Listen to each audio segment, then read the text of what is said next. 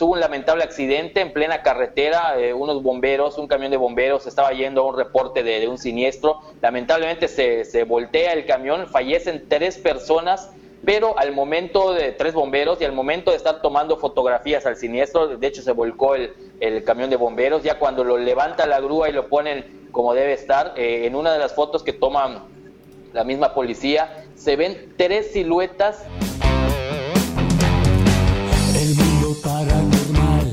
de Bani te llevará a la oscuridad. Despertará tu miedo, llegando siempre a la verdad.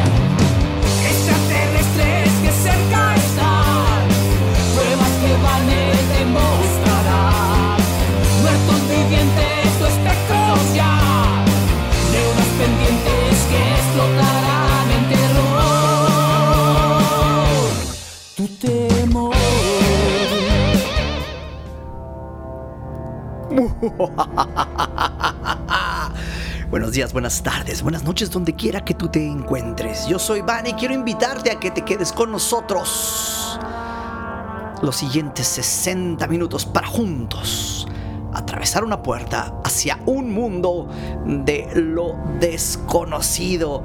Hoy tenemos un programazo de terror preparado para todos ustedes. Estará Jorge Moreno con nosotros, conocido investigador de lo paranormal.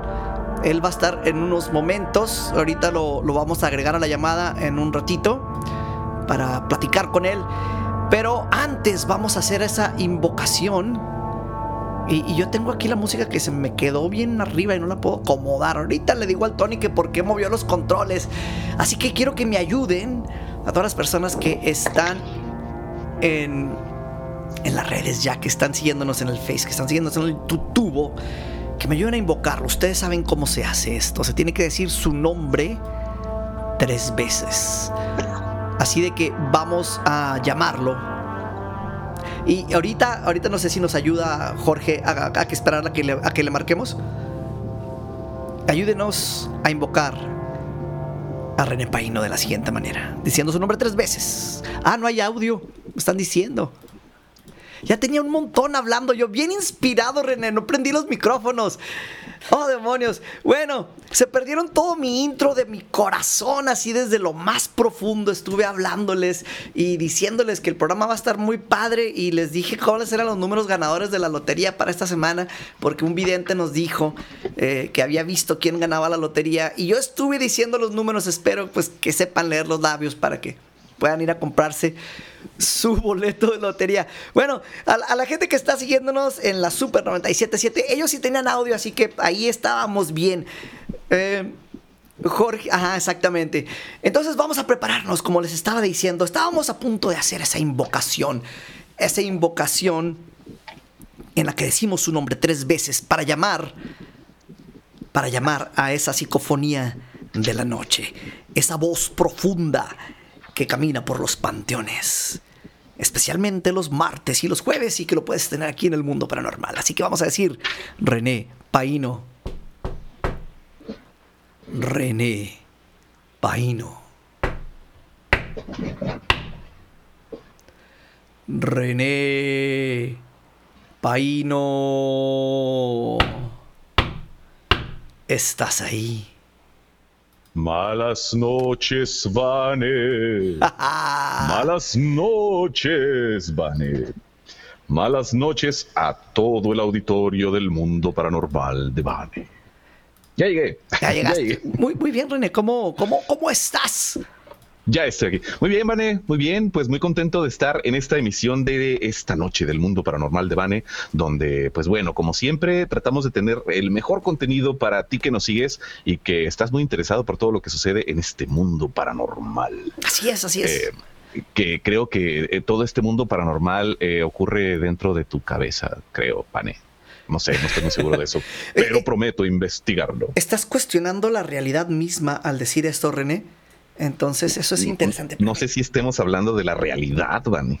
Ajá. la realidad es subjetiva. Sí, vivimos en este mundo realmente. Bueno, eso es, lo hemos tocado en las noticias, pero es algo para un si se, si se trata de una simulación o es algo sí. real. O sea, ¿realmente e, existe el Matrix? Es una pregunta que nos hacemos desde muy jóvenes, ¿no? Eh, ¿Esto es la realidad? ¿Estoy cuerdo? ¿No estaré loco? y todos los demás a, lo mejor Tú y yo, pero la gente normal no. la gente, normal. ¿Hay gente normal acaso? Pues todos los que no, somos nosotros, sí, pero bueno. No estoy muy seguro. Eh, eh, estamos filosofando creo que mucho. Ya es tiempo, ¿eh? Sí, sí, sí. Creo que se fueron demasiado, demasiado rápido cinco minutos. ¿Qué pasó? ¿Qué hicimos en cinco minutos? nada, René, nada. Te digo que algo estamos, estamos mal, René. Estamos mal. Vamos. Pues hay que ponernos a trabajar, René. Sí, ¿qué hora es, René? Es hora de las, noticias, paranormales.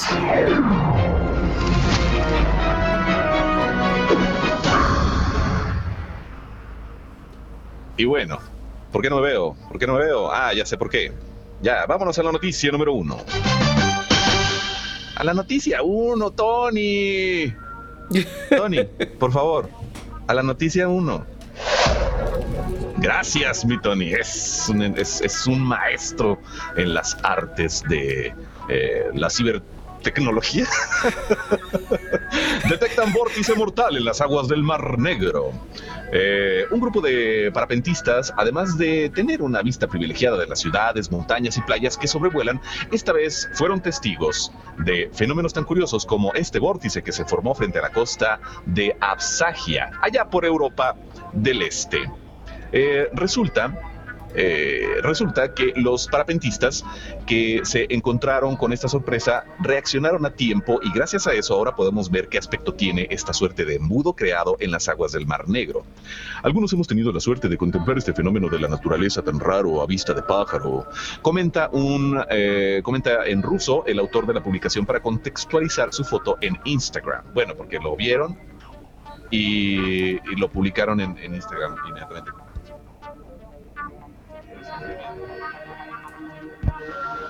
Mi audio está. Ok, ya. Estoy detectando una pequeña falla en, mi audio. Yo, digo que la, semana. Ya me di cuenta lo que sucedió la semana pasada, René. ¿Por qué salimos del aire?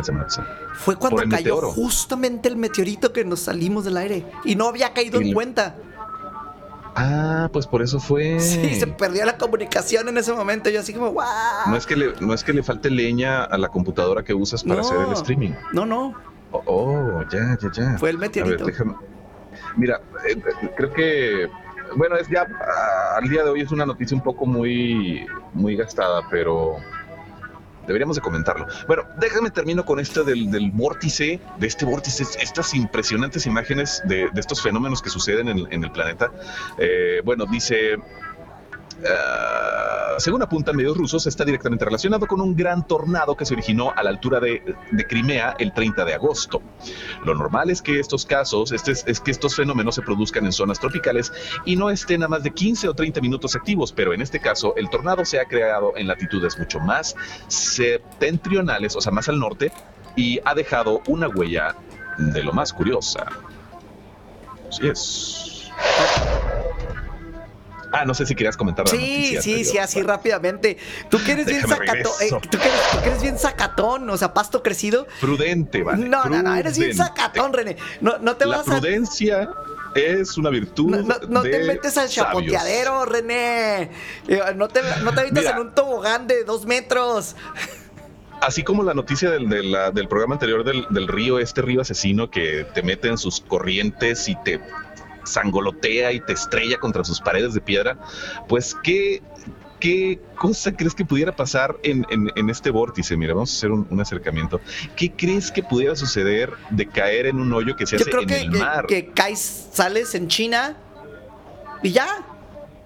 Pero, eh, ¿qué estado sales, no? en cuántas partes sales en China.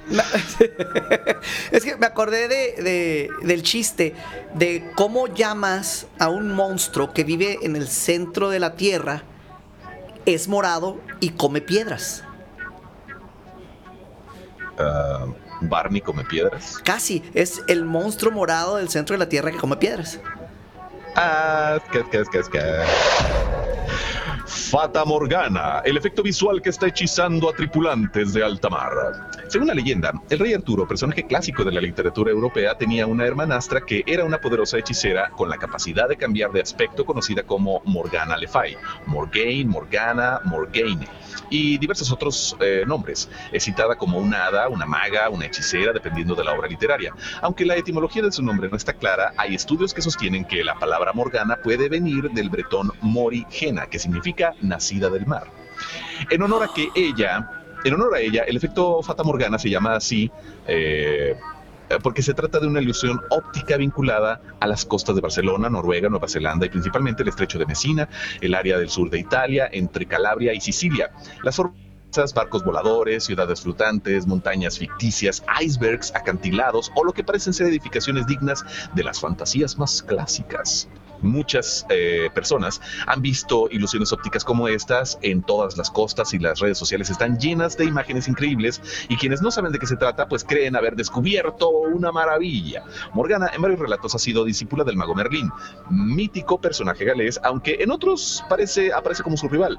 Para embrujarlo, Morgana lo seduce transformando su propia apariencia y lo mismo hace con Arturo, de quien también ha sido rival en otras historias. Para que se genere el efecto Fata Morgana, tiene que haber una inversión térmica entre las capas cercanas al suelo o la superficie del agua, y cuando la luz llega, la posición real del objeto está sujeta a la interpretación humana, ya que la formación de la imagen está condicionada por la refracción de la luz, que ha sido alterada. ¿Te ha tocado, Vane, alguna vez ir, en, en, alguna embarcación o en algún vuelo transatlántico y, ver cosas flotando. Ser, víctima de este efecto visual que, que, parece, Hay que preguntarle a, la invitada que tenía los, libros de, fantasmas en el aire para preguntarle eso. Ah, se ve genial. Ahí quedaría muy bien eso. Ah, ay, Montserrat. Soy malísimo con Montserrat. Sí. Sí, iba a decir celeste, qué bueno que no dije nada.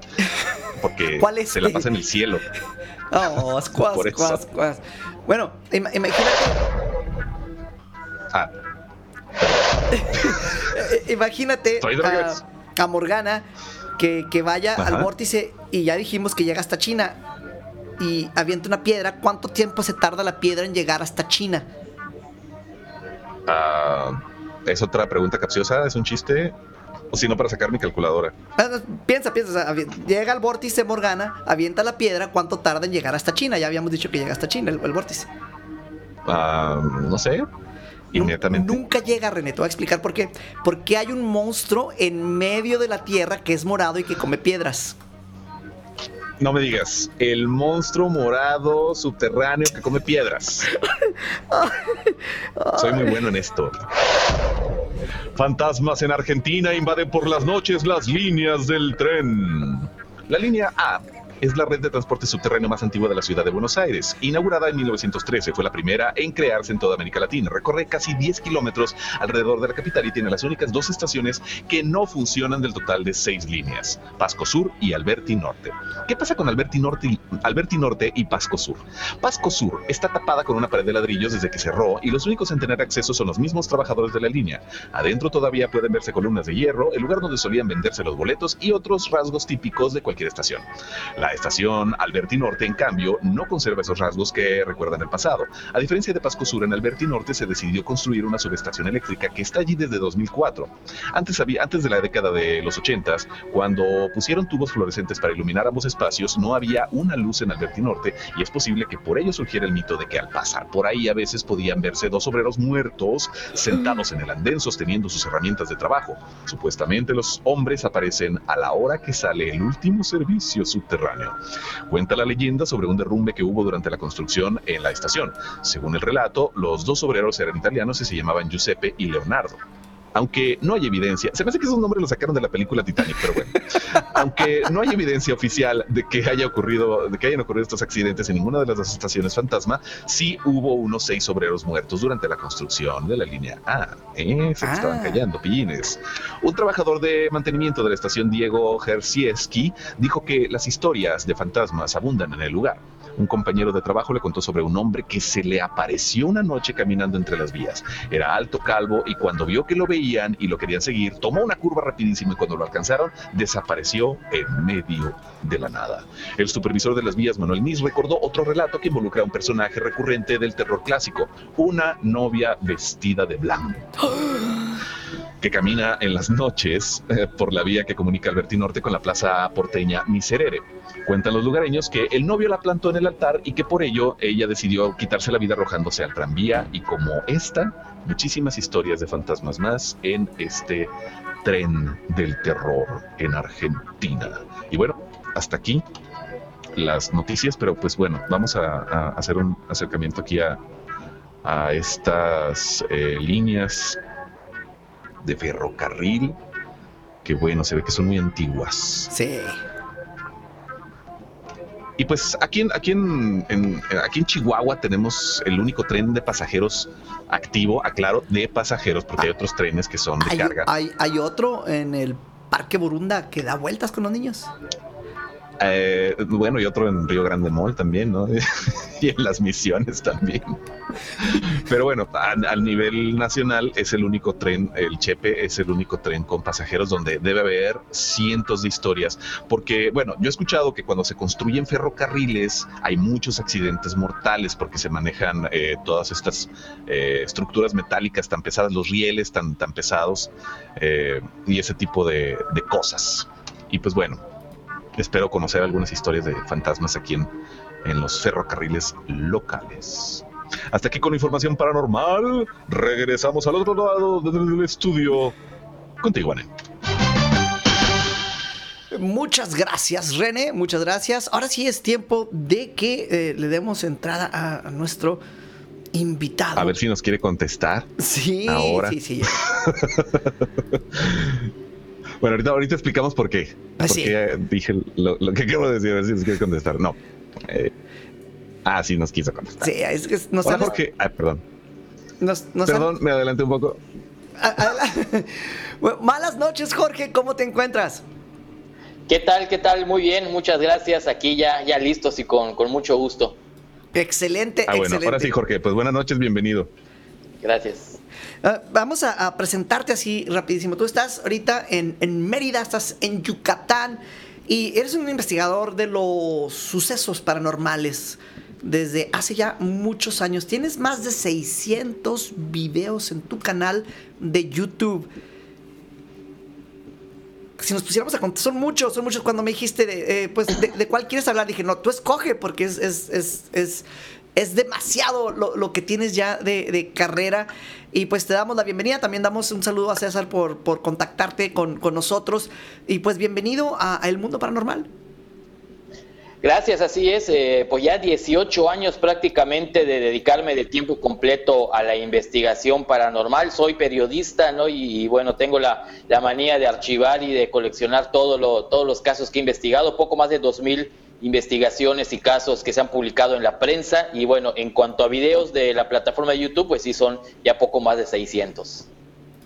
Se, dicen fácil, pero es bien difícil. Eres uno de los creadores de contenido de lo paranormal. Yo creo que con, con más cuentas, ¿no? Hay más rayitas en el tigre que con todo lo, lo que has acumulado.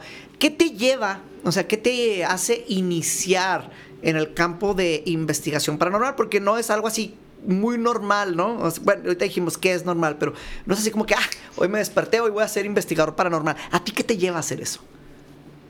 Mira, eh, todo inicia en el año 2003. Yo tuve una gran fortuna. Yo, eh, desde muy joven, desde que estaba en la secundaria, en la prepa, yo tenía un firme objetivo, ser periodista, pero de deportes. Me apasionaba muchísimo el fútbol, pero no para jugarlo, sino para ser comentarista. Estudié la carrera de periodismo precisamente eh, con este fin. Estuve durante toda la carrera ejerciendo en varios medios de comunicación en el tema deportivo del fútbol principalmente y cuando salí eh, de la carrera, pues dirigí una revista de deportes que tuve aquí por, por cinco años, pero me empezó a llamar la atención algo que aunque yo iba a cubrir algún partido de fútbol, de béisbol en los municipios, en las ciudades de acá de Yucatán, pues los policías, la gente de pronto hablaban que de los duendes, que si vieron a la Ixtabay, que si vieron a, a una luz, los, duendes del Mayab, situaciones paranormales, ovnis, y me daba cuenta que a mucha gente le interesaba esto, ¿no? Aparte de que mi familia pues toda la vida les ha interesado estos temas, ¿no? A, nivel familiar, de platicar anécdotas y todo.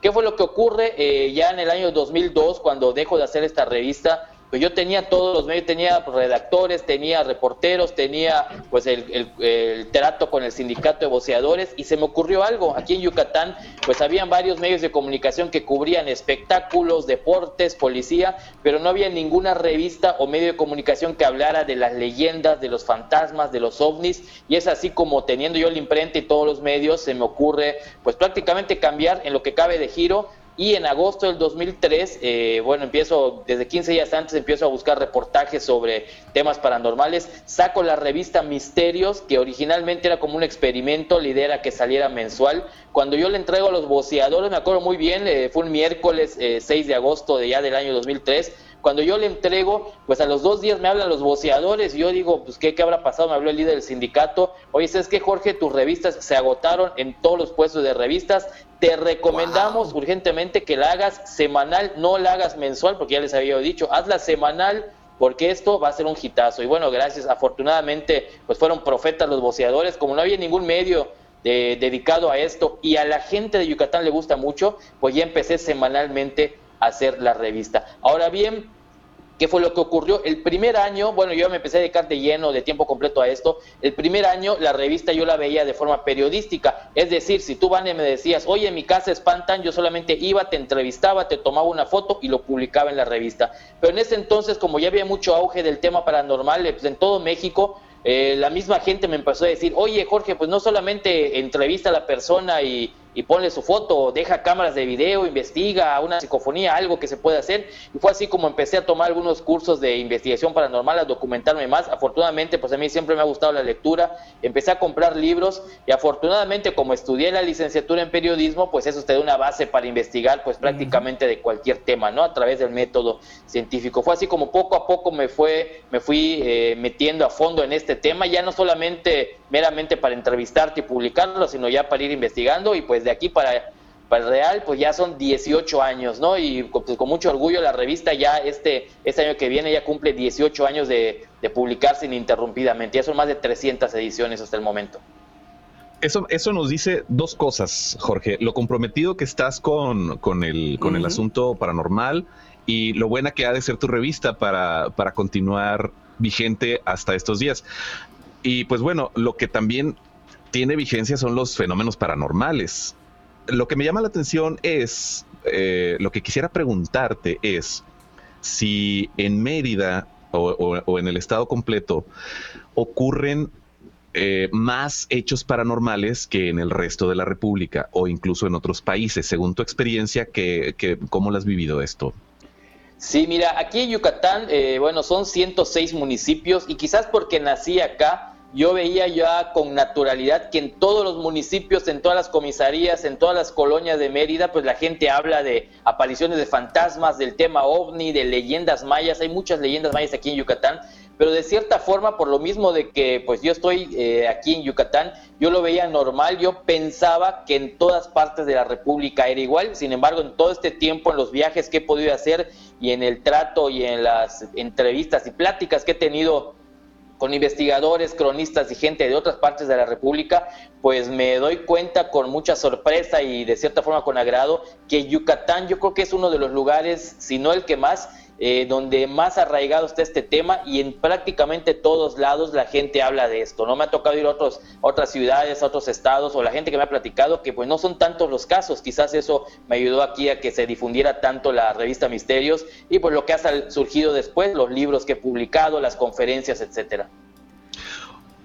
Vane, ¿recuerdas hace, pues claro que lo recuerdas, hace, unos programas que, que, hicimos el especial de los tlacuilos, que nos decían que para los rumbos de, Morelos, de, ah, de Puebla, de, por allá, por aquel rumbo, se daban mucho los, los fenómenos paranormales. Así es. Mucho más que, que para el norte o para, o, no sé, para, para acá donde estamos nosotros, para el, Pacífico Norte. Entonces, eh, es, eh, es mucho más fuerte el, fenómeno paranormal en el, en el estado de Yucatán, supongo. Sí, de hecho hay muchas leyes. Aquí, bueno, obviamente, como mucha gente sabe, aquí está la, cultura maya, lo que es la península de Yucatán, que es Yucatán, Campeche, Quintana Roo. Eh, hay muchas leyendas, muchas tradiciones con relación a casos eh, de las leyendas mayas, el Ixtabail, el Huaychivo, los brujos que se convierten en animales. En otras partes de la República se le llaman nahuales, aquí se les llama Huay a los brujos que se convierten en animales. Y aunado a esto, a los fenómenos paranormales que ocurren en muchas casas, de pronto fantasmas, etcétera, y el tema ovni que también está muy arraigado, pues bueno, yo creo que esta combinación de esos tres temas ha hecho de que a mucha gente le interese, ¿no? Y de hecho lo vi con la revista, porque cuando surgió la revista Misterios, pues al principio, los primeros meses, la gente como que le daba pena hablar o que le tome yo una foto para salir en el, reportaje, pero a raíz de que empezaron la gente a quitarse la pena, ya la gente es la que me hablaba para decirme, oye, fíjate, en mi casa espantan, etcétera, y ya permitían. La confianza del público, ¿no? Ya que ya no eras un extraño en, en eso y pues ya había esa, esa confianza que, te fuiste ganando con, el público. Mencionaste algo que se me hizo muy interesante, de cómo en, una parte le llaman Nahual, en, en, Mérida, ¿cómo dices que le llaman? Le llaman Guay. Aquí en, en, Maya, okay. Eh, Brujo en maya significa guay. Entonces aquí hay ciertos hechiceros que se convierten en ciertos animales. Por ejemplo, el huaycot eh, es el brujo que se convierte en pájaro. Y, a lo que voy es de que, ok, tanto en los nahuales como en los duendes, que fue con lo que empezaste a comentarnos de, que te contaban los policías y que es como empiezas a hacer este tipo de, entrevista. Eh, el, el nahual, dependiendo en la parte del mundo en la que estés, va a tener un, nombre distinto. Si nos vamos a, Europa, pues van a ser los hombres lobo, ¿no? De las historias que, adoptamos de allá. Y en cada cultura siempre hay un ser que se convierte en algún tipo de, animal. O sea, no es algo ah, que nada más de México. Y en cuanto a los duendes, ahorita dijiste los aluches. Eh, es aluches para, para, para, donde, para, para Mérida, duendes en otras partes, si te vas a Europa serían los leprechauns, este, los elfos. Eh, empiezan los elfos, los gnomos, los trolls, así es. Entonces, dependiendo en qué parte del mundo estés, todos te describen, en el caso de duendes o aluches, te van a describir un ser muy chiquito que vive regularmente en los bosques de la naturaleza. Y, y esto es algo que a mí me ha fascinado siempre, el cómo es posible que o todo el mundo se imaginó mal algo o si ha habido estos reportes desde siempre de gente que ha estado viendo estas criaturas, no nada más aquí, sino en todo el mundo. Y obviamente no teníamos el internet antes, entonces pues cada quien le ponía el nombre en su región a lo que estaban viendo, a lo que estaban reportando. Y existe en todas partes, nada más con diferente nombre. Sí, pasa como, como las culturas, ¿no? Las pirámides de Egipto, eh, la, su similitud con las pirámides de Chichen Itza aquí en, Yucatán y otro tipo de pirámides, ¿no? Entonces son culturas que obviamente pues no se conocieron, no se conocían entre sí y tienen muchas similitudes. Lo mismo pasa con los duendes, con los hombres que se convierten en animales y pues vaya que, que ahí hay un misterio muy interesante. Así es. Y, y, bueno, entre tanto, tanto caso que has investigado, este, que son muchísimos, nos gustaría que nos platicaras alguno de los más fuertes, uno de los que más te haya causado impacto.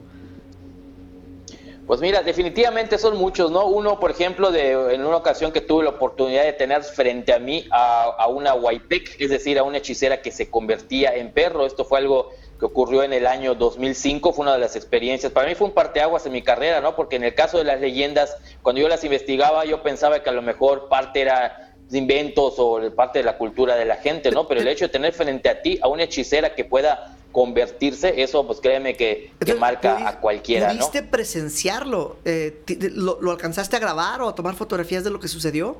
No, mira, estamos hablando del año 2004. en ese entonces, pues no abundaban los celulares como ahora con las cámaras, etcétera. Y todo fue prácticamente de forma casual, porque en su momento eh, hubo un fenómeno muy grande aquí en, en Yucatán de la, le decían la mujer loba, sin embargo era una huaypec, una bruja que se convertía en perro, que por accidente le empezó a, pasar, y en una ocasión tuvo oportunidad de, entrevistarla, digo de forma casual, porque estaba esperando la señora otro reportero, me, me llamaron por allá, y así platicando con una señora normal, así la, tuve de frente y me dijo, oye, fíjate que yo soy la, la que dicen la mujer loba, pero me transformo por accidente y tengo miedo porque ya se hacía, la policía misma hacía batidas con armas de fuego, etcétera, y los cazadores para eh, encontrarla. Ella decía que tenía miedo, que ella se quería ir. Quizás vio mi cara de ingenuidad, porque digo, que alguien se te acerque y te diga, oye, yo soy un brujo que se convierte en perro, ¿no? Así como que pues poco menos de, que la risa, ¿no? El caso que me dijo, ¿sabes qué? Sé que no me crees y te voy a dar una prueba. No había terminado de decírmelo y todo lo que es su brazo izquierdo, de pronto en un instante,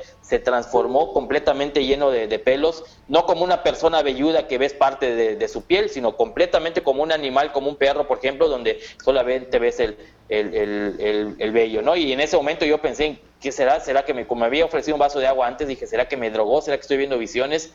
Y pues bueno, ya luego que me contó su historia y lo publicamos en su momento en la revista, incluso en, un libro, pues ella dijo que ya se estaba yendo a su pueblo, que ya no iba a pasar nada, ella era de, Campeche y a partir de ese momento los reportes cesaron por completo. Esa es una de las evidencias, uno de los casos que más me han marcado. Te repito, en su momento desgraciadamente no tenía yo una cámara fotográfica o una cámara de video porque fue prácticamente todo de forma casual, pero de los casos donde sí hemos tenido evidencias es obviamente lo, los casos que, más se sustentan, ¿no? Como por ejemplo lo que te platicaba hace unos minutos sobre la clínica de los 10.000 abortos. Eh, a ver, eh, es, ese, eh, ahorita lo, platicamos antes de entrar al aire y es un, tema muy, muy interesante.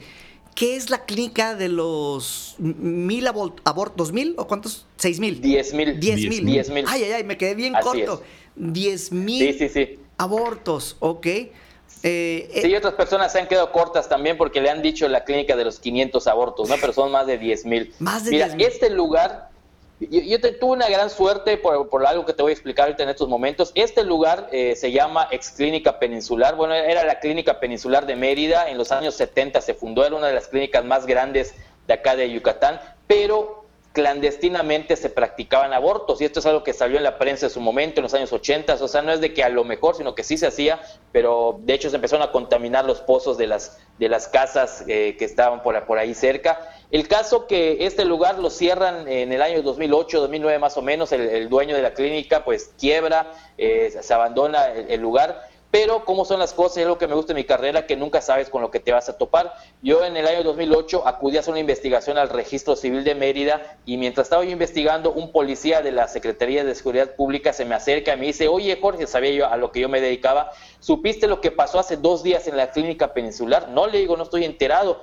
Resulta que dos días antes, eh, frente a la clínica hay un parque, hubo un pequeño disturbio de unos vándalos y ellos, eh, al, huir de la policía, se metieron a la clínica. En ese entonces el edificio de tres plantas ya estaba prácticamente abandonado, solamente funcionaba un consultorio, el consultorio del dueño y había una enfermera, pero prácticamente todo ya estaba cerrado. El caso es que los vándalos entran a la clínica, entra la policía, entra el comandante junto con dos de sus compañeros, uno de ellos era la persona que entrevisté, y resulta que mientras estaban ahí en el tercer piso empiezan a escuchar llantos de bebés. El comandante, como no era de ese rumbo, le dice a su compañero, oye, llama a las enfermeras porque están llorando los niños. Pero el, otro compañero que sabía que la clínica estaba abandonada, oiga, pues si aquí no hay doctores, ya no hay enfermeras, o sea, no hay menos hay niños. En ese momento se cierran las puertas, estaban ellos en el área de maternidad, se aporrean las puertas, se cerró todo y solamente porque tenían rayos de comunicación lograron llamar a sus compañeros para que les abrieran la puerta. A raíz de esto, acudo a los pocos días a hacer la investigación, pude dejar grabadoras de audio. Eh, fue muy curioso porque como el dueño ya estaba vendiendo todo, las camas, los archiveros, todo, porque pues, ya estaba rematando eh, todo lo de la clínica porque ya se la tenía que desalojar, fui con una persona haciendo la finta de que quería comprar archiveros o algo y gracias a eso me permitieron pasar hacer un recorrido por el lugar. De hecho, la cámara escondida que llevé, por eso se ven algunas tomas muy movidas. Dejé grabadoras de audio, cuatro grabadoras de audio que pude rescatar al día siguiente y ahí en una de ellas claramente se escucha los sonidos de los llantos de varios bebés. Hice una investigación a fondo, obviamente esto te lleva meses eh, a veces hacerlo, no es cuestión de ir una vez y, y ya está. Lo publiqué en la prensa local, en la revista Misterios, en programas de radio donde yo colaboraba aquí en Mérida, pero pues no pasó de eso. En ese entonces, pues mis casos solamente eran aquí a, nivel local, no estaba tan difundida en las redes sociales, estamos hablando del año 2008, 2009.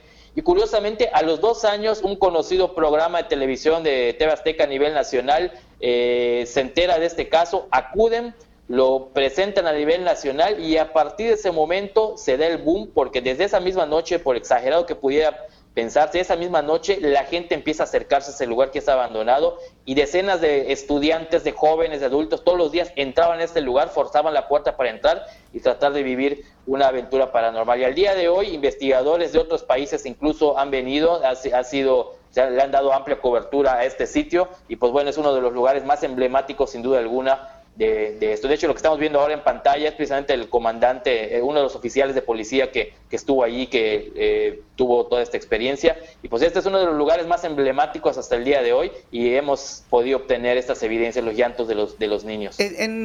nos enviaste unas psicofonías de, los niños llorando, creo, ¿verdad?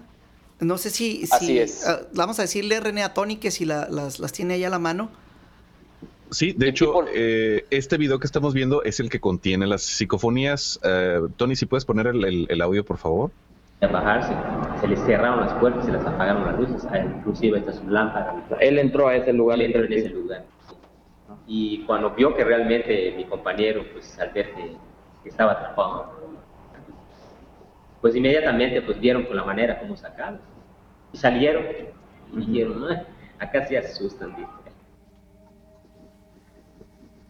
Pues es, esas tomas que estamos viendo de, la clínica es como se encontraba en el año 2008. Eh, actualmente ya está en deprimentes condiciones, ya que al, ser desalojada la clínica, pues ya la gente entró, se robó la cablería, los marcos de las puertas, vandalizaron el lugar. Ahora es muy peligroso entrar, no tanto por los fantasmas, sino porque hay drogadictos, hay gente que solamente entra a, a robar, a asaltar a los estudiantes que entran a, este lugar. Han habido muchos, muchos reportes. Y curiosamente, como te decía al principio, Vane, este caso es un caso muy especial para mí porque esta clínica se encuentra a la vuelta de lo que fue mi casa de toda la vida. De hecho, estas tomas que estamos viendo en la parte de atrás de la clínica son desde mi casa, que es ahora el Museo Paranormal de Yucatán. Yo ahí vi, me acuerdo que desde niño, de hecho, yo ahí iba a consultar esa clínica. Mi mamá, todos los vecinos de la colonia sabían de los problemas que había con relación a los abortos de forma clandestina. Y bueno, jamás imaginé que iba yo a investigar en un lugar donde de niño yo acudía y iba con, con frecuencia.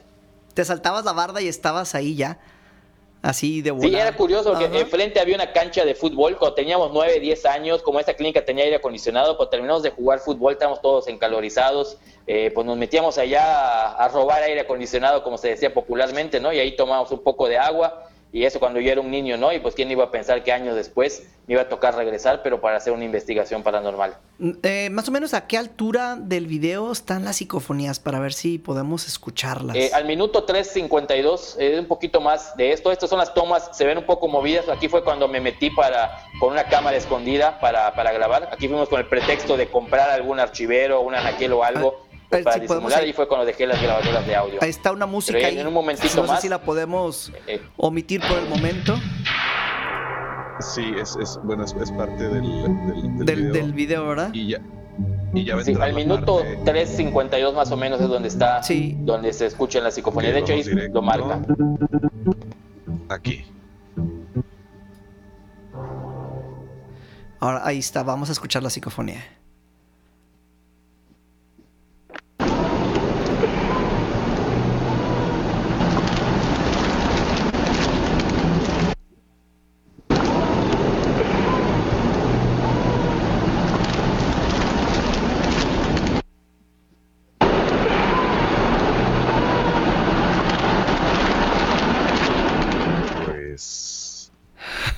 Se escuchan muy claros los, los llantos de, de algún bebé. Así es, y, de hecho en la investigación que hicimos, y esto hay que aclararlo porque todavía hay gente que de pronto lo, confunde, lo que investigamos y los llantos que escuchaban, incluso los vecinos de, ahí de la colonia, por mucho tiempo estuvieron reportando esos llantos, se debe a cinco niños entre uno y seis años de edad que fallecieron ahí pues de causas pues no digamos que naturales, pero al ser un hospital muy grande, evidentemente, pues tenían que fallecer personas. Esas son las psicofonías que descubrimos y de hecho lo presenté en un libro con las identidades, etcétera, porque luego mucha gente empezó a decir, como ya hacían abortos de manera clandestina, muchos decían, no, pues son los llantos de, los bebés, de los abortos, ¿no? Pero pues, evidentemente esto pues no tiene ni siquiera lógica, ¿no? Sí, eh, eh, están comentando que el contenido es muy bueno, que debería de tener más difusión. Como dices tú, por ahorita ya por las redes lo podemos llevar a, muchas partes, podemos tener, estar teniendo esta entrevista desde los lados opuestos del país y transmitiendo hasta otra ciudad en la radio, como estamos ahorita en la Super 97.7. Saludos, por cierto, toda la gente que nos está escuchando ahorita. Y. Pero sí falta eso, ¿no? Que, que, en ese entonces no había lo que tenemos hoy en día, que ya le podemos hacer llegar a más personas.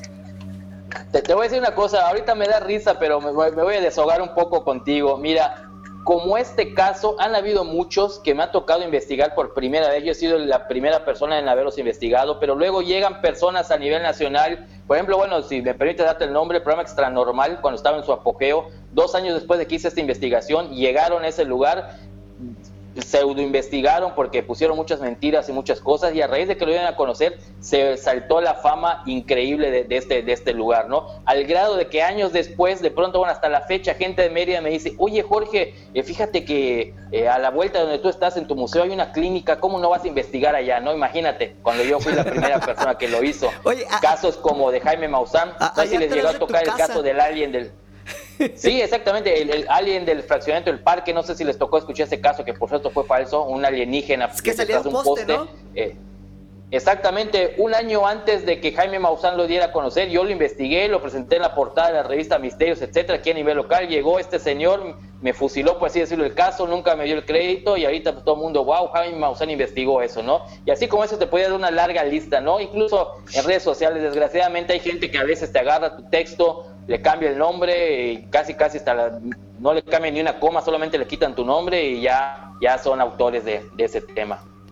Eh, sí, desafortunadamente hay unos que tienen más difusión que otros y pues eh, se llevan una rebanada más grande del pastel en cuanto al público y pues el público no conocía el contenido, lo ven por primera vez y pues quedan sorprendidos. Claro. Te, entiendo perfectamente de lo que estás hablando.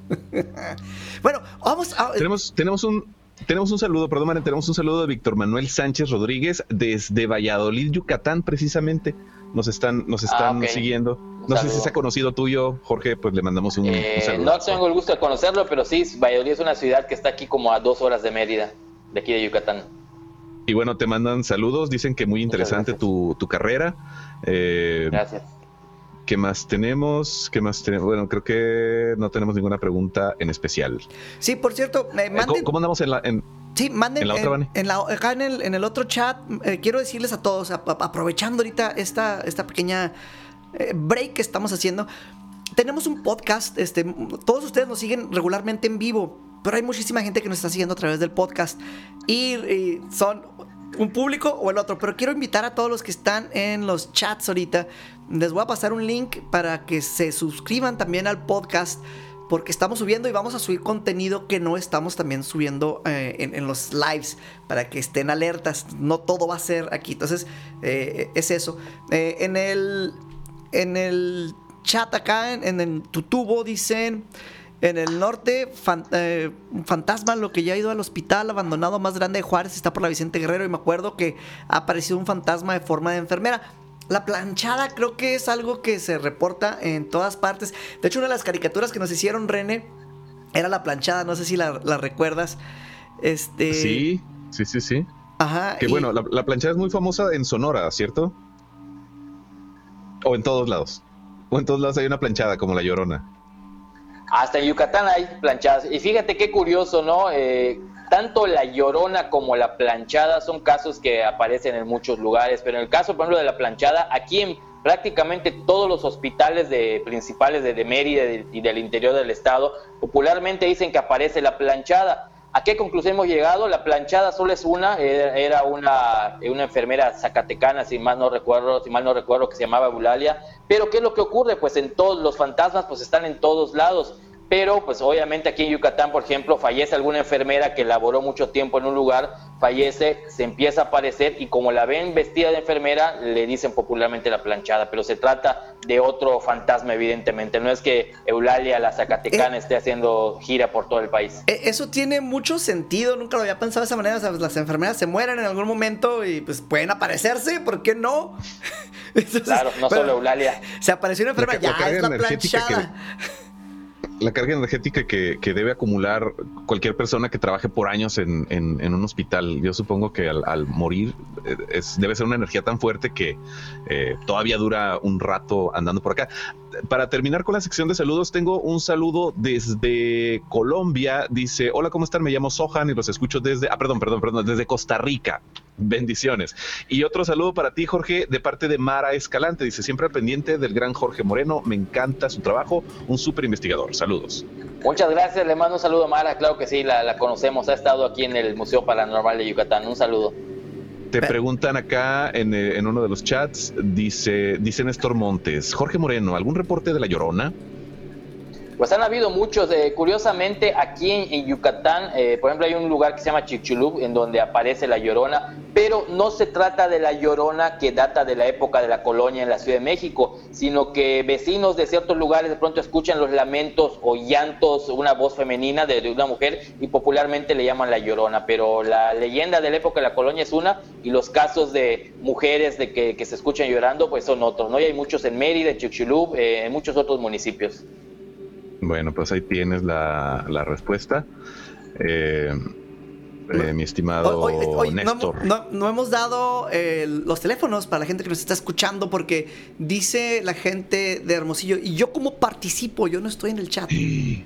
Hermosillo, ¿cómo que no estás participando? Comunícate. Eh, nuestro número telefónico y WhatsApp es 656-414-1385, donde nos pueden mandar mensaje de voz, nos pueden llamar o nos pueden mandar bueno, su, eh, el llamar creo que todavía no hemos cambiado el teléfono, ¿verdad? Todavía no, no aceptan las llamadas. Eh, pero que nos llamen, así pues sabemos que, la llamada entró al menos. Sabemos, de dónde nos marcaste. Bueno, ahí está. Hay muchas formas de que se vayan poniendo en, contacto con nosotros. Tenemos un excelente invitado esta noche y quiero pasar, tenemos varios casos preparados. Quiero pasar a otro porque ya vamos bien ah, adentro del programa eh, y me gustaría que alcanzáramos a tocar otro tema. Claro, pues tenemos, por ejemplo, uno que precisamente en YouTube se hizo viral, creo que tiene ahora más de 2 millones de, visitas. Es una investigación que hicimos en una población llamada Quinchil, ubicada más o menos a una hora de la ciudad de Mérida. Hace ya algunos años, pues hubo un lamentable accidente en plena carretera. Eh, unos bomberos, un camión de bomberos estaba yendo a un reporte de, un siniestro. Lamentablemente se, se voltea el camión, fallecen tres personas pero al momento de tres bomberos y al momento de estar tomando fotografías al siniestro, de hecho se volcó el, camión de bomberos, ya cuando lo levanta la grúa y lo ponen como debe estar, eh, en una de las fotos que toman la misma policía, se ven tres siluetas precisamente ahí a un costado, ¿no? Y pues empezó a llamar mucho la atención porque las personas que estaban ahí aseguran que no, no son las siluetas de nadie que estaba físicamente en ese, eh, en, ese lugar, en ese, en ese momento. Y llama la atención que en esas siluetas se ven por la proyección que tienen, pues son eh, tres personas y bueno, eran tres precisamente las que murieron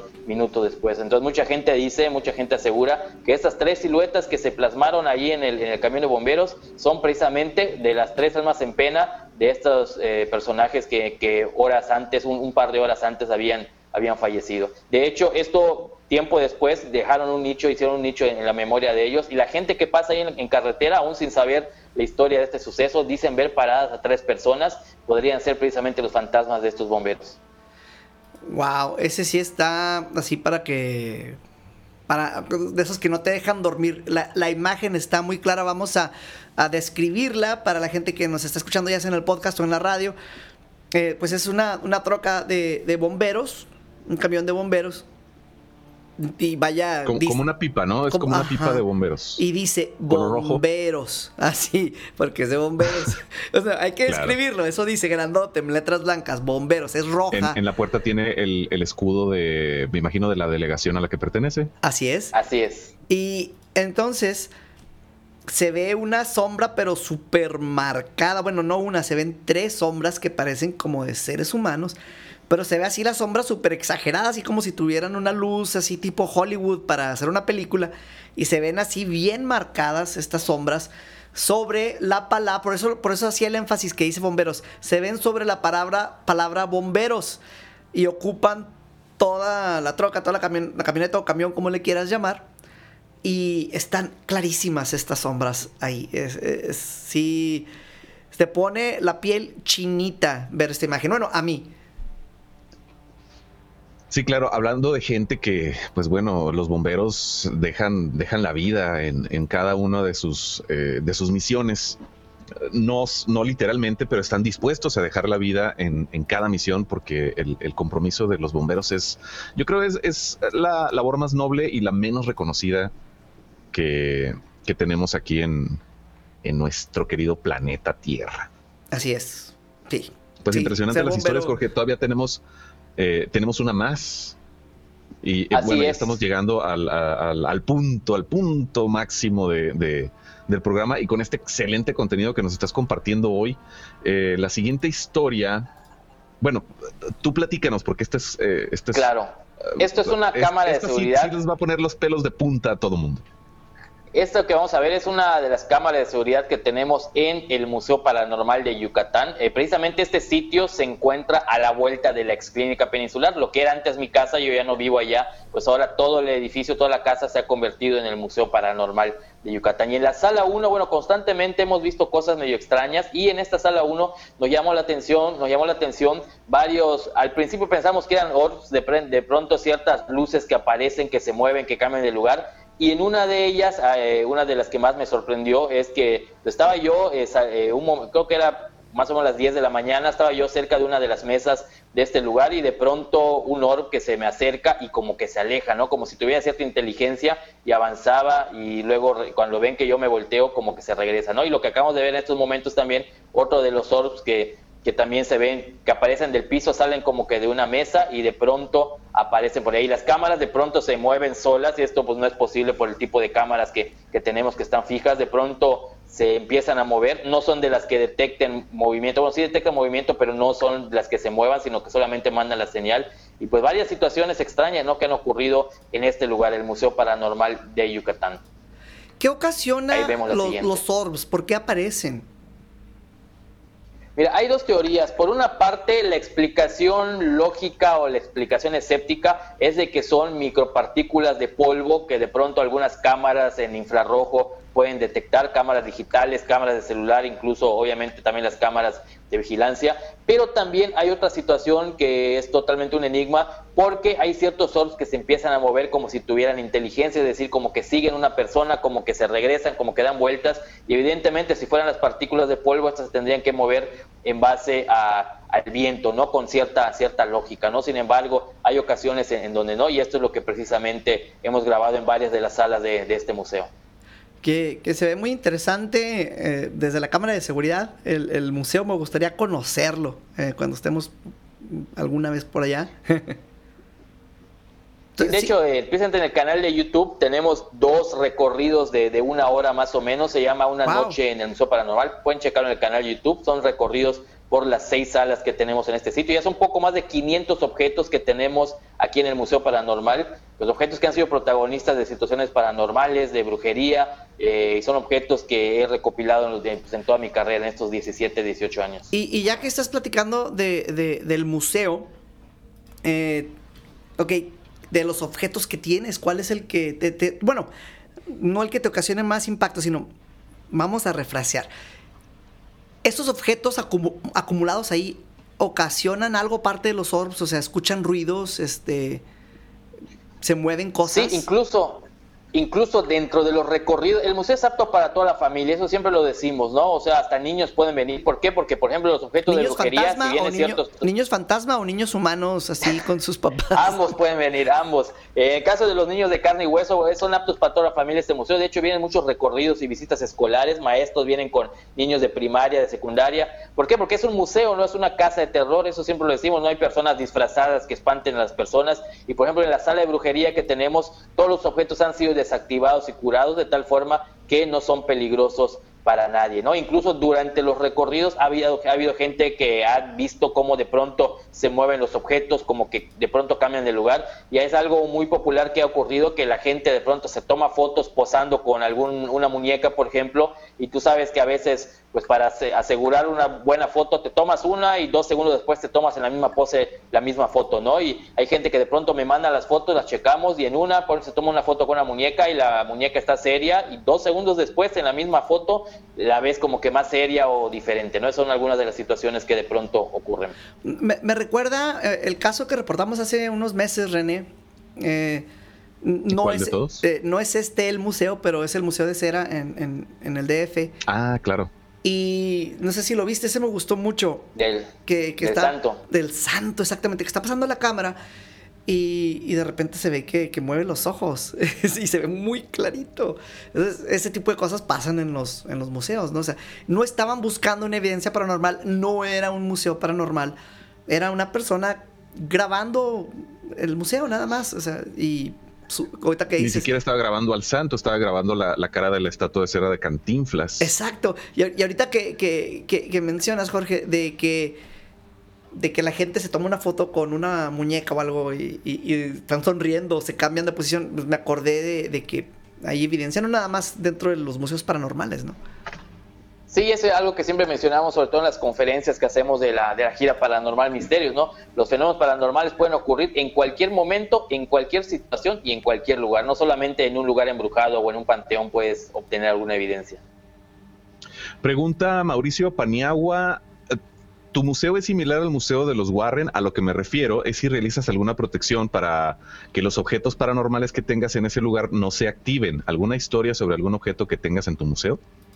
Claro, mira, eh, la diferencia entre el Museo de los Warren es que, por ejemplo, el, el caso de ellos te dicen que, que si llegas y tocas un objeto, te puedes incluso ah, su- sufrir una maldición y te puedes morir. En el caso de, de nosotros, el Museo Paranormal de Yucatán, los más de 500 objetos están curados. En el caso de los eh, objetos relacionados con brujería, están curados y desactivados de tal forma que si tú vas y los ves, te acercas, no te pasa nada. Los que están relacionados con fenómenos paranormales, muñecos, muñecas, pues lo peor que puede pasar es que veas que se muevan, pero pues es- obviamente no te van a perseguir con un cuchillo y te van a, a atacar o algo por el estilo, ¿no? yo- Entonces yo- no hay sí- ningún problema. Aparte que hay protecciones también de cuarzos. Yo sí diría como los Warren, Sí. si tocas algo te vas a ir al infierno y te vas a llevar una maldición para que no tocaran las cosas. Eso, eso haría Bueno, yo. lo que sí, fíjate, ha pasado muy curioso, no está permitido tocar objetos, pero no porque sufras una maldición o algo, sino por seguridad de los objetos. Fíjate que, por ejemplo, una ocasión, el museo tiene cuatro años de que lo abrimos ya de tiempo completo, y al principio como que para que la gente interactuara, sí, sí lo puedes tocar, ¿no? Pero un día un niño que estaba comiendo unos chetos con sus manos todas manchadas, agarró una de las muñecas de trapo, imagínate cómo le dejaron a la pobre, ¿no? Entonces...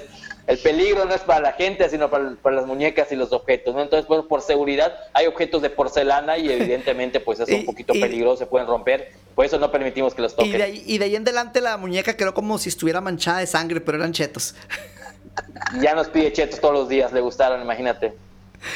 Me acordé de un chiste, pero no lo puedo contar aquí. No, no, no. Es, ese es para los loros, es del programa anterior, René.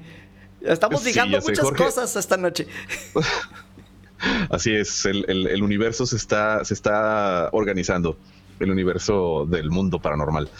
Jorge, estamos llegando al final de, de- del programa del día de hoy. Estamos impactados con, con el material que nos has compartido, pero sobre todo pues con, con tu carrera, con, con tu revista y, y toda la trayectoria que, que tienes. Espero, espero seas un invitado eh, frecuente al mundo paranormal de Bane y que nos puedas compartir muchísimo más. Y algún día que ya se regularicen las cosas y los viajes y todo, pues arrancarnos a Yucatán a, conocer algunas de las, de las historias tan, pues, tan impactantes que se dan por allá. Claro, nos va a dar mucho gusto eh, recibirles por aquí. Y fíjate qué, qué mala suerte, ¿no? Porque precisamente antes de la pandemia yo ya tenía programado una gira para hacer investigaciones por Celaya, Guanajuato, por Tamaulipas, quería estar en, en Sonora, en Chihuahua, lamentablemente pues ya se tuvo que posponer todo esto, ¿no? Pero eh, a, a lo mejor el próximo año pues, nos demos una vuelta por ahí, ya sea para hacer investigaciones o para llevar la gira paranormal Misterios, que déjame comentarte algo también aquí en la península de Yucatán, en el año 2005 empecé una gira de, de conferencias que pues ya llevamos poco más de 800 eventos, año tras año se, Wow. se renuevan todos los casos, se presentan nuevas evidencias. Es una función tipo cine donde presentamos en pantalla gigante a lo largo de dos horas las mejores investigaciones, las que no tenemos en YouTube, las más impactantes para que la gente conozca, ¿no? Y año tras año pues cambiamos los casos para que la gente pueda regresar a verlo, ¿no? Y mi objetivo pues era ya sacarlo de la península de Yucatán y también para que la gente de otros estados de la República conozca. Pues ya, ya, ya se están, bueno, eh, estamos seguros que pronto se van a regularizar las cosas y si no pronto en algún momento. Y en ese momento, pues bueno, estaremos listos para, para todo esto y estaremos bien al pendiente de, de esa gira. Bienvenido. Aquí te, aquí te anotamos una fecha en, en Ciudad Juárez. Y, Sí. y, pues bueno, pues bueno, muchas gracias por, por tu, por tu visita virtual, Jorge, aquí al, al programa. Al contrario, muchísimas gracias a, a, ustedes. Es un honor para mí que me hayan tomado en cuenta y las veces que ustedes lo consideren, aquí estaré para servirles. Muchas gracias, Jorge. Estaremos en comunicación bien pronto, vas a ver. Muy bien, hasta pronto. Gracias, Jorge. Hasta luego. Y pues bueno, ese ha sido el, el, contenido que nos comparte nuestro amigo Jorge Moreno desde Mérida, Yucatán, aquí pues en el, en el programa de hoy. Este programa me ha gustado mucho, Van. Sí, Muchos, a mí también. Casi los programas me gustan todos eh, muchísimo, pero este tuvo un este flow tuvo muy suave. Un, un elemento, sí, a, a, algo que lo, que lo, bueno, definitivamente lo, lo preparado que está Jorge en, en, en este tema. Eh, pues vamos al, al, al, tema final, ¿no, Vane, del, del, del programa? Sí, ya la tengo yo en pantalla. Oye, ah, ya la tienes tú. Ah, ok, sí. Deja, déjala pongo yo aquí. Ahí está. O sea, es la caricatura del programa del día de hoy. Que más que del día de hoy es como del mes, ¿no? Sí, sí, sí, es de, del mes, exactamente.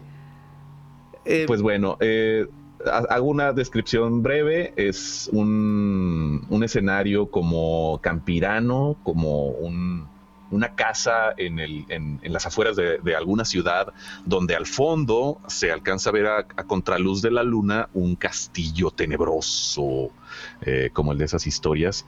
Y en primer plano tenemos un sembradío de calabazas, donde hay muy notoriamente una calabaza gigantesca, como eh, del tamaño de, de, del cuarto de una, de una casa, de una habitación de una casa. Sobre la calabaza gigante hay unos gatos negros sumamente alterados, como cuando le hacen... Bueno, no sé. Ándale, tú le hiciste más parecido. Y, y con, con, el cabello erizado y la colita erizada y todo. Al fondo se alcanza a ver un cielo estrellado de noche, donde se alcanza a notar lo que parece ser un objeto volador no identificado, más eh, similar, aquí estamos viendo el acercamiento, más similar a una nave, a un platillo volador. Sí. En el piso hay otro gato negro y hay una calaverita muy parecida a las de el, el mundo de Jack, o cómo se llama, el ¿Sí? mundo paranormal de Jack o algo así. Eh, la, la, la quesadilla hay, antes de la Navidad, ¿no? Ajá, hay, hay, otro gatito negro y principalmente ya en el, en el frente hay dos personajes que como siempre son Vane y René, pero en niño. Estos personajes están en niño y a un ladito está un perrito muy parecido a un perrito muy famoso de las caricaturas y de hecho los otros personajes son como que basados en eh, se parecen mucho a los personajes de, de, de, Snoopy y hay un perrito muy similar a Snoopy y Van está es a como un lado que Ajá. Ah, es, es, un homenaje a Snoopy, ok, bueno, vamos, vamos diciéndolo con todas las letras. Y uh, va, el personaje de Vane, Vane Niño, está a un lado de, un, de una pila de costalitos que dice fertilizante Jumbo, que pues bueno, con su característica risa macabra, Vane eh, le contesta al personaje de René que está sumamente alterado. ¿Pero qué, dice, ¿qué es lo que estás diciendo tú, René? A, a, a, precisamente a eso voy. En, en, los globos de texto dice el personaje de René, dice, ah, ¿y ahora qué vamos a hacer con esta estúpida calabaza gigante, Vane? Y luego Vane dice, muajajaja. me encanta, me encanta. Y es todo lo que sucede en la caricatura del día de hoy, que como dije, más que del día, es como del mes, porque pues bueno, con las sí. calabazas hacemos alusión a la fecha que se aproxima, que es Halloween, eh, que es una festividad aparentemente americana, pero que bueno, sabemos que tiene orígenes más, eh, más lejanos que, que, de los Estados Unidos. Pero pues es una tradición aquí adoptada y la usamos como festividad, nos divierte, nos da la oportunidad de, disfrazarnos y pues bueno, jugar un poco con la, uh, con la fecha. Así es, eh, me encantó esta esta ilustración. Gracias, Serge, por, por, por, este gran esfuerzo que haces cada semana de, de, enviarnos estos dibujos que siento van quedando cada vez mejor. Y lo digo, lo digo en serio. Un mensaje de Néstor Montes dice: Fíjense que una vez estaba en un parque acá en Ciudad Juárez, Chihuahua, con mi esposa y mi hija. En el parque, el parque que está atrás del Conalep 2 y mientras mi hija jugaba en los pasamanos, había, estoy, estoy bien ciego ya, había unos chavos jugando básquetbol en las canchas de arriba y saben, vimos una sombra súper gigante. Era súper delgado, hoy me acuerdo del Slenderman. Era súper delgado, tenía sus extremidades muy largas, Slenderman, brazos, piernas muy larguchas y la sombra demasiado densa. No había forma no de había forma. Ajá. Adelante. Eh, es que hiciste una pausa muy larga. Ah, no había forma de que fuera una sombra de uno de mis basquetbolistas. Solo caminó. Remata Néstor Montes. Imagínate eh, algo así. Pues ay, hay que tener una cámara siempre lista. Eh, como lo que pasa con lo de los bomberos, ¿no? Ahí sí la pudieron fotografiar, pero Así es. O como lo que pasó hace unos días, el martes pasado, con el meteoro que entró a la Tierra, que ya después nos enteramos que en estos días hay varios eh, fenómenos meteorológicos que van a estar ocurriendo en el planeta, para lo que hay que estar muy pendientes con la cámara y sobre todo cámaras con estabilizador, con tripié y con un zoom que alcance de aquí hasta la luna para poder Oh, captar lo que sucede pero en el lo estaban cielo con captando así con, con hasta con los Nokia del 2006, ¿no? Es- el meteorito. Bueno, es, es que sí fue muy notoria la Sí. entrada de ese, de ese, de ese meteorito Ocupaba Sí, todo está el bastante espacio así. Y venía ya muy fragmentado, más lo que se fragmentó al entrar por nuestra se, me hizo, atmósfera. se me hizo chistoso, este, ya después los, de- no los pasamos, pero de los videos que estuvimos analizando después de, de que cortamos el programa, las cosas que decía la gente, oh, ya vienen por nosotros, ya nos van a llevar. Eso fue muy Nos chistoso. están invadiendo. Nos están invadiendo. Ay. Eh, Pues bueno, no- a menos que nos invadan a pedradas. Pero pues, imagínate que pasara eso, que a mí sí me daría miedo. No, no sé si te acuerdas lo que sucedió en, en Rusia hace ya algunos años. Ah, sí, sí, sí, un Eh, meteoro que cayó a plena luz del día en, en- y pega en la ciudad. O sea, así tipo película. Sí, entonces sí Claro, está de, pues, de cuidado. Si entra un, un- un cuerpo eh, físico desde el, desde el espacio al- a la... eh, si traspasa la atmósfera de, nuestro planeta, pues claro que no necesariamente va a caer o en el océano o en, una, eh, en un despoblado, pues va a caer donde tenga que caer. Lo curioso es que en casos muy, muy raros como este de Rusia, caen en, en una zona urbana, ¿no? Es que está difícil atinarle, o sea, de todo el globo, todo el planeta, pues hay ciudades, o sea, no, no, no ocupamos Sí, todo el planeta. Entonces, Sí, las, las estadísticamente está- habitadas son, son, son muy pocas. son muy pocas en comparación a todo lo que hay de terreno y mar. Entonces. Sí, y- aunque bueno, eso me, me- me da otra línea de pensamiento, que por eso luego los eh, eh, grandes industriales eh, minimizan los, los daños ambientales con sus grandes industrias y sus contaminaciones. Pero esa es otra historia y es tema para otro programa. Vane, yo ya me despido porque ya es tarde, ya tengo que... eh, tengo que Regresar a tu ir cripta. a mi casa y sí, sí, así es. Y pues bueno, estoy muy contento por el programa de hoy. Los esperamos el próximo martes con un contenido súper interesante para todos ustedes. Gracias por su participación. Nos encanta que se comuniquen con nosotros y les aseguro que para el próximo martes tendremos un teléfono donde sí pueden entrar las llamadas y tu voz se escuche en vivo y en directo platicando con nosotros. Gracias y hasta la próxima. Yo me despido. Mi nombre es René Paino. Gracias, René. Se va a ir a su cripta en este momento. Ahí va caminando ya en ese panteón que estamos viendo en la pantalla. Pues muchísimas gracias por acompañarnos. Si sigues viéndonos en vivo en este momento o si nos estás escuchando en la Super 977, te recuerdo que si tienes un iPhone, pues que entres a podcasts y busques El Mundo Paranormal de Vane. Vane se escribe con B de Vane y te suscribas al podcast para que te estén llegando todos los programas directamente. Tú no tienes que hacer nada. Ya que estés ahí, pues dale unas cinco estrellas o las que sean, no sé cuántas son. Si te gusta, si no te gusta, dale una, no pasa nada. Pero dale todas las estrellas. Búscanos en la plataforma de, podcasting que tú prefieras. Estamos en Google, en Amazon, en, en Stitcher, en Spotify. Está en todas partes. Búscalo en este momento antes de que se acabe el programa. Suscríbete. Y al ratito se va, te va a aparecer este programa que tuvimos esta noche. Funciona de maravilla la tecnología. Tú no tienes ya que buscarlo, lo haces una vez, te suscribes y te empiezan a llegar los programas. A la gente que nos escucha regularmente en el podcast, gracias por seguirnos descargando, gracias por seguirnos descargando en diferentes partes del mundo y gracias por seguirnos acompañando todos los martes y todos los jueves. Esta noche estuvimos escuchando psicofonías, estuvimos viendo evidencias de estas sombras que se aparecen eh, allá en Yucatán. ¿Qué te ha pasado a ti? ¿Alguna vez has tenido una experiencia paranormal? Si es así, pues quisiéramos saberlo, por eso tenemos los teléfonos para que te comuniques con nosotros. Y es muy probable, porque me contaron que esta noche vas a tener un contacto. Y yo sé que escuchas este programa porque te gustan estos temas y lo quieres tener, lo has estado buscando y es casi seguro que esta noche vengan por ti. Ten mucho cuidado. Espero sigas aquí para una emisión más de mi mundo paranormal. El mundo paranormal de Bani te llevará a la oscuridad despertará tu miedo, llegando siempre a la verdad.